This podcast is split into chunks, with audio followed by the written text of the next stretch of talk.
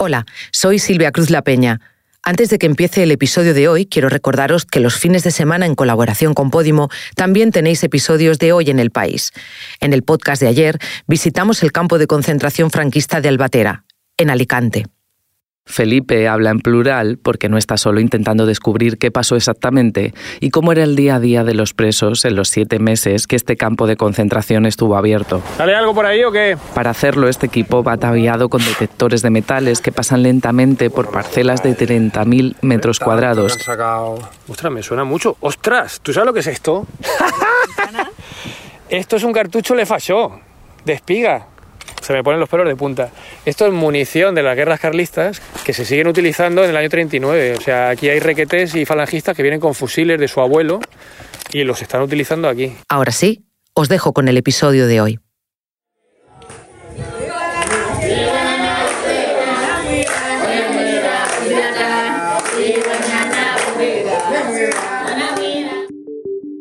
Lo que escuchamos son los cantos de vecinos de Trato, un pueblo en la provincia de Nampula, en el norte de Mozambique.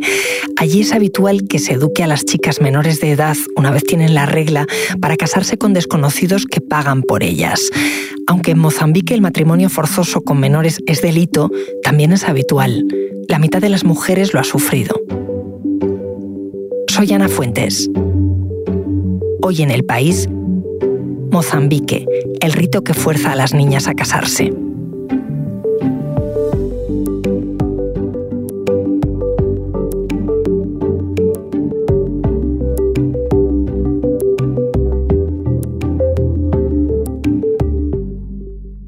Para entender por qué en Mozambique se obliga a las menores a casarse, he llamado a mi compañera Mónica Severio, que es reportera y responsable de especiales en el país. Hola Mónica. Hola Ana. ¿Por qué fuiste específicamente a Mozambique? Pues en el periódico queríamos abordar el tema del matrimonio infantil, porque una de cada seis mujeres en el mundo se ha casado antes de cumplir los 18 años y los mayores porcentajes de matrimonio infantil se dan en el África subsahariana. Mozambique es el quinto país del mundo que tiene la tasa más alta. Allí una de cada dos mujeres de 18 a 24 años se ha casado siendo menor y bueno, esto según los datos que maneja UNICEF, que es la organización con la que hicimos este viaje, al que fui yo y mi compañero fotógrafo Samuel Sánchez en el norte del país, que limita con Malawi, que es otro país que tiene también una tasa muy alta de matrimonio infantil, es donde están los porcentajes más altos, en las provincias de Cabo Delgado y en Nampula, que fue a donde finalmente fuimos a conocer a varias, a varias chicas que se habían casado. Mozambique además nos servía también para hablar de otra cosa, de cómo lucha un país contra esta práctica. En Mozambique el matrimonio infantil eh, está penado en el, en el Código Penal desde 2019 y queríamos ver cómo estaba funcionando su, intento de erradicar esta práctica. Me has dado eh, un marco mm, geográfico, también legal, pero ¿de qué hablamos cuando mencionamos el matrimonio infantil? Pues se trata de uniones entre una chica menor y un hombre mayor de edad que están muy arraigadas en la, en la sociedad mozambiqueña, sobre todo en las comunidades más pobres, que es donde estuve yo. Todo empieza con la menstruación. Cuando a una niña le empieza a venir la regla, sus padres las llevan a los llamados ritos de iniciación, que son unos ritos conducidos por matronas que duran dos o tres días, muchas veces es un fin de semana en el bosque, por ejemplo, en una casa en el bosque. Eh, y en estos ritos les explican lo que es ser mujer y esto tiene mucho que ver con que luego se casen a edades tan tempranas. Y son ritos para transmitir conocimiento de los mayores a, los pequeños. ¿Para qué sirven? Bueno, lo cierto es que hay muchísimo secretismo en torno a, ellos. Las psicólogas, las trabajadoras sociales y los técnicos de, de, UNICEF me explicaron casi desde el principio, desde que llegué al país, que estos ritos estaban muy relacionados con el matrimonio infantil pero nadie me quería explicar en detalle cómo eran. Nadie, me estoy refiriendo a las chicas, a sus madres y a sus padres, a las matronas. Pregunté a un montón de gente y nada. ¿Por qué? Pues eh, porque forma parte de una especie de, transmisión de tradiciones eh, medio secreta en la que nadie quiere entrar en, detalle. Realmente me costó mucho convencer a cuatro chicas de que me detallaran cómo habían sido sus propios ritos de, iniciación. No sabría exactamente decirte por qué, pero es muy difícil conseguir que te hablen abiertamente de ello. ¿Y, y qué te contaron? ¿Les daba vergüenza cuando por fin conseguiste hablar con ella? Les daba mucha vergüenza y, muchas veces había risas incómodas.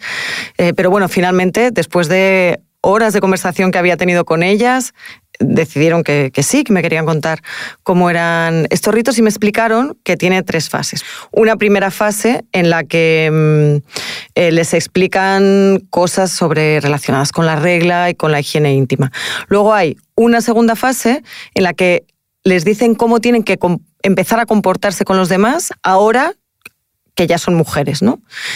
Y la tercera fase, que es realmente sobre la que versa todo este secretismo, es en la que les explican cómo ser buenas esposas. Esta supuestamente debería hacerse no cuando te viene la regla a los 13 años, sino en la adolescencia tardía. Pero ¿qué pasa? Que muchísimas veces se hacen las tres juntas. De manera que explican a chavalas que acaban de empezar a menstruar qué es ser buenas esposas. ¿Pero qué significa ser buenas esposas? ¿Qué les cuentan? Pues se les, se les habla de, de mm, de cómo tienen que, tratar a su, a su marido, de que no tienen que, interrumpirle nunca cuando habla, de que tienen que hacer todas las labores de la casa, cocinar para él, eh, lavarse bien y dormir desnudas todas las noches por si acaso su marido en algún momento tiene ganas de sexo, les dicen cómo tienen que lavar al hombre después de tener relaciones sexuales, cómo le tienen que, abrazar y, y, masajear hasta que se duerma. Pero les explico explican algo a ellas de cómo cuidarse, algo de educación sexual o cómo no quedarse embarazadas? No. La paradoja es que de educación sexual no hay absolutamente nada. No les hablan de anticonceptivos, ni de embarazos, ni de embarazos no deseados, de nada. Hablan básicamente del deseo del hombre y de, de cómo le tienen que, que complacer, pero no se habla ni de su deseo ni de anticoncepción. Y después de esos días en esa casa del campo donde les hacen el rito? ¿Qué pasa? Bueno, pues que muchas chicas salen de esos ritos pensando que tienen algo con lo que pueden mejorar su vida, que es su nuevo cuerpo de mujer. En el caso de chicas que viven muchas veces en una pobreza extrema, se trata de algo que es muy tentador para ellas. Piensan que el matrimonio las va a ayudar a vivir mejor, a tener unas mejores condiciones de vida. Así que muchas veces llega un desconocido que les pide matrimonio y son ellas mismas las que aceptan. Otras veces son sus familias las que las fuerzan a hacerlo, por un lado para tener una boca menos que alimentar y por otro por si ese señor eh, que aparece en sus vidas puede ayudarles a todos económicamente. Entonces se casan con ese desconocido y el matrimonio es un matrimonio al uso, ¿o no? En las comunidades en las que yo estuve, no. Son pueblos en, que, en los que la gente ni siquiera inscribe muchas veces los nacimientos en el registro civil, la gente no sabe el día de su cumpleaños y muchas veces tampoco saben eh, con precisión los años que tienen. Las bodas de las que, estamos hablando son uniones informales. Las chicas se van a vivir con el hombre que les ha pedido que se casen, con o sin el consentimiento de la familia, y a esta convivencia se la considera matrimonio a ojos de la familia y de todo el pueblo. Ahora me sigues contando, Mónica. Enseguida volvemos. Háblame de, esos hombres que van a casarse con niñas. Eh, ¿Hay algún perfil que pudiste identificar? Bueno, los casos de los que, de los que me hablaron eran sobre todo hombres en la veintena eh, que se casan con chavalas de 14 o de 15 años y que les exigen ser perfectas esposas a pesar de que estas, de que estas chicas acaban de dejar eh, la niñez. Claro, ellos son mayores porque los niños no se casan, los niños varones. Eh, de ellos se espera siempre que acaben la escuela y que consigan un buen trabajo y que prosperen para ayudar a toda la familia. Mientras que de las chicas, desde que empiezan a menstruar, muchas veces lo que se espera de ellas es solamente que se casen. Entonces el recorrido que tienen es mucho más corto. Mucho más corto, efectivamente. Pero antes decías que no es legal. Esto que está pasando, que dices que son uniones informales, no están acordes a la legislación en Mozambique, ¿no? No.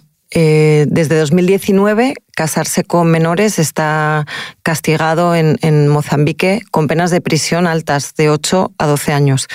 Los que organizan o apoyan estas uniones también pueden ser condenados con hasta un año de cárcel. Tener relaciones sexuales con un menor también está castigado con prisión de 2 a 8 años y si la chica se queda embarazada o contrae una enfermedad de transmisión sexual, también hay una pena de al menos 8 años. Es decir, el Código Penal es muy duro pero acabar con una práctica que afecta a la mitad de las mujeres, pues no es tan fácil como solo prohibirla o meterla en el Código Penal, porque además no se puede meter a medio país en la cárcel. Así que sobre todo es una labor de concienciación social y familiar. Claro, no se puede meter a medio país en prisión, pero ¿qué se está haciendo? ¿Hay políticas públicas para evitar que esto se siga haciendo? Yo realmente vi mucha concienciación por parte del gobierno.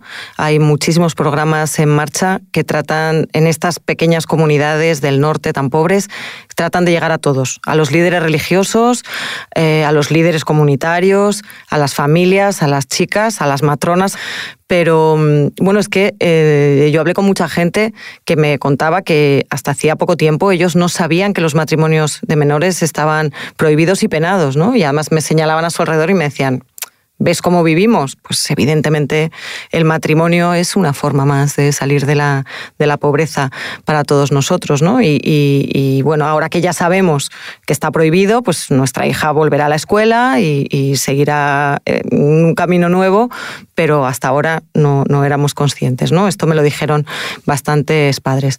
Así que lo primero que intentan todos estos programas es informar y además señalar las consecuencias terribles que tiene el matrimonio matrimonio a edades tan tempranas para las chicas y para, y para toda la comunidad, porque muchas veces los padres eh, casan a una, a una cría pensando que van a salir de la pobreza y luego lo que se encuentran es que la cría vuelve a casa, además con un bebé o dos, y ellos son, son tres bocas que alimentar en vez de una. ¿no? En todo caso, todo va cambiando, pero va cambiando muy poco a poco. Es una cultura de aquí del norte que... Eso te contaba la gente allí.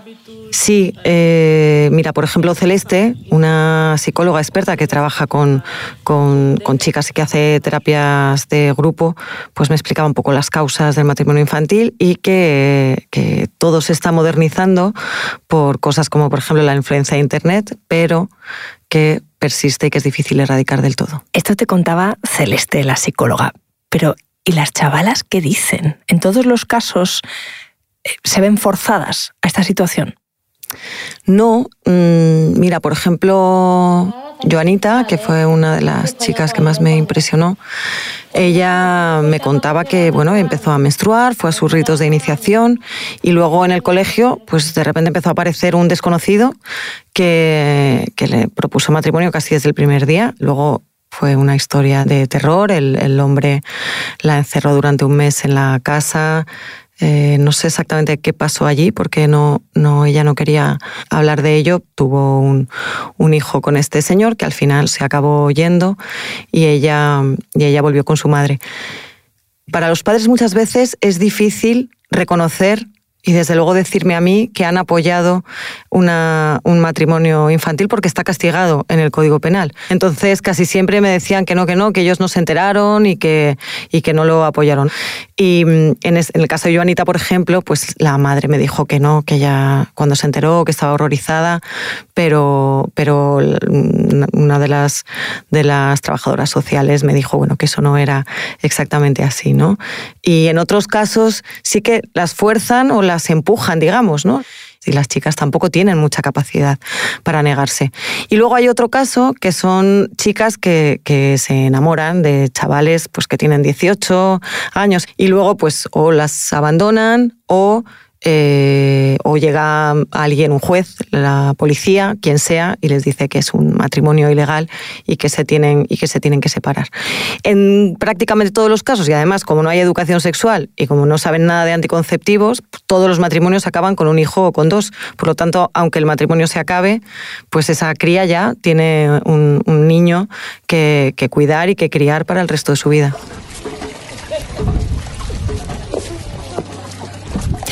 Antes mencionabas que a veces es el único recurso para salir de la pobreza. Em, ¿En, qué condiciones están esas personas con las que hablaste. ¿Esto lo grabaste allí? Sí, lo grabé allí. Es el sonido de agua de una fuente eh, en un pueblo que se llama Miserepane. Y lo grabé porque el agua es fundamental para las condiciones de vida en, este pueblo y en general en toda la provincia de Nampula, que fue eh, la que yo visité y que es muy pobre.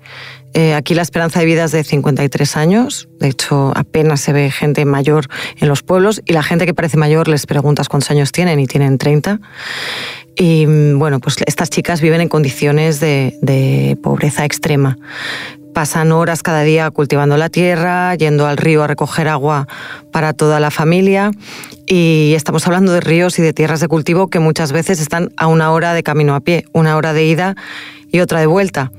Esto consume muchísimo tiempo y si en el pueblo hay acceso a, agua, pues de repente todo cambia para estas niñas que ganan un montón de horas, de horas al día. En el pueblo este en el que grabé, UNICEF había llevado un depósito de agua, la gente iba al centro del, del pueblo a recogerla y algo en el fondo tan sencillo y tan barato y que cuesta tan poco dinero había cambiado por completo la vida de todos.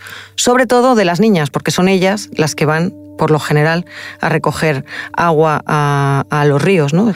Es curioso ver a los bebés porque son enormes. los bebés que todavía solamente se alimentan de leche materna están muy sanos y están bien orondos. Y luego, sin embargo, eh, los niños y, los y las adolescentes los ves pues muy bajitos y muy, muy delgaditos y y a mí me, chocó verlo porque luego me, estuvieron explicando que hay no pasan hambre porque casi todos tienen terrenos que cultivar y hay eh, mandioca, cereales, mm, mangos, papayas, plátanos, pero tienen problemas serios de, malnutrición y de ingesta de proteínas. Me has hablado antes de Joanita. Em, ¿Cómo eran las demás chicas que conociste? Porque imagino que eran pequeñas con responsabilidades muy grandes, ¿no? Sí, y otra cosa que me llamó la atención es que la actitud de muchas de ellas era de, de muy niñas, ¿no? De hecho, pues las veías a todas con los bebés, amamantándolos todo el rato y mientras llevaban camisetas de Minions, de, fútbol. Y en este sentido, por ejemplo, la psicóloga me decía ¿no? que son chavalas que muchas de ellas nunca han tenido una niñez y que cuando les daban unos lápices de colores se ponían a colorear como si tuvieran siete años. ¿no? ¿Pueden volver a estudiar en algún momento? qué suele suceder cuando se casan? Pues normalmente cuando se casan dejan de estudiar, cuando se embarazan no quieren ir a la escuela embarazadas, les da cierto pudor después de volver a casa con sus familias, la obsesión de todas ellas era volver a la escuela, pero una obsesión mm, absoluta. Muchas de ellas decían que, la experiencia con los hombres había sido tan mala que no querían volver a casarse nunca más y que lo único que querían en la vida era aprender un oficio. La mayoría querían ser doctoras o enfermeras o profesoras, decían que querían ayudar a la gente y sobre todo que querían prosperar, que querían eh, que su mejora eh, de, las condiciones de vida fuera debido a su trabajo y no al matrimonio. O sea que son muy conscientes de que se han quedado estancadas al casarse. Muchísimo. Yo nunca he visto una obsesión semejante por volver a la escuela. Casi todas estaban en programas para iniciar el curso escolar ahora en febrero, que, empieza allí el, curso en Mozambique. Y, y bueno, pues eh, decían que querían sus libros, sus cuadernos, su uniforme, sus zapatos, sobre todo es bastante reglado allí, tienen que llevar uniforme para ir a la, escuela y solamente decían eso todo el rato. Hablabas de terapias, de psicólogos, de personas que están atendiendo a estas crías que se quedan muchas veces abandonadas, que tienen que volver a casa, que tienen un niño aunque no han tenido niñez. Em, ¿Qué es lo que hacen con ellas? ¿Cómo se trabaja? Pues los programas que vi yo daban asistencia psicológica individual cuando se consideraba que era necesario y había terapias de grupo en las que cada una contaba su experiencia.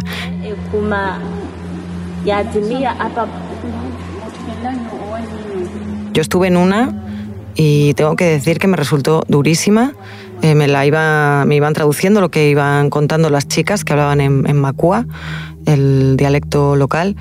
Y bueno, pues era una terapia en la que cada una contaba su, su historia y las demás las consolaban, se abrazaban luego todas. Y una de ellas, Belita, me contaba después que para ella ir a esa terapia de grupo era fundamental que estas nuevas amigas que había hecho, que habían pasado por lo mismo, eran muy importantes porque allí sentía, se sentía comprendida y que sin embargo le costaba mucho hablar con el, con el resto, con incluso con su propia familia, porque aunque también pueda parecer extraño, porque el, matrimonio de menores es una práctica muy asentada en Mozambique, pero no está bien visto y ellas son conscientes de que no está bien visto en este momento y de que se habla de ellas a sus espaldas. Entonces acarrean, por un lado, un montón de traumas de su experiencia en el matrimonio cuando han sido víctimas de, malos tratos o de violencia sexual y por otro lado, vergüenza de lo que les ha pasado, de tener bebés tan jóvenes y bueno, pues en esta, estas terapias creo que les ayudan bastante.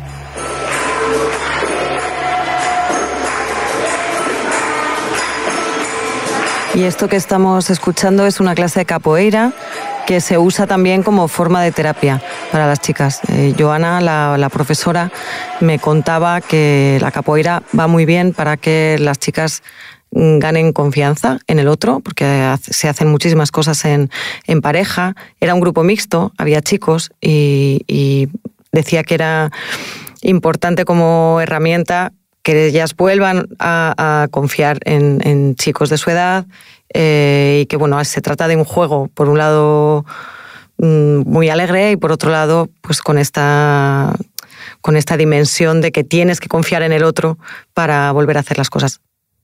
Me he quedado pensando en lo que contabas antes, ¿no? De la diferencia eh, de expectativas. Al final a los chicos no se les presiona para casarse, pueden estudiar, pero estas chicas saben que lo tienen muy crudo, ¿no? Sí. De hecho, si miras los datos de alfabetización en Mozambique, la diferencia entre hombres y mujeres es brutal. El 72% de los hombres en el país sabe leer y escribir, mientras que en el caso de las mujeres es el 49%, es que no llega casi ni a, ni a la mitad de la, de la, población. Yo creo que por eso estas chicas están tan obsesionadas con la escuela, con estudiar, porque es la única manera que, que ven de, de poder recuperar sus sueños. Gracias, Mónica. Gracias a. Este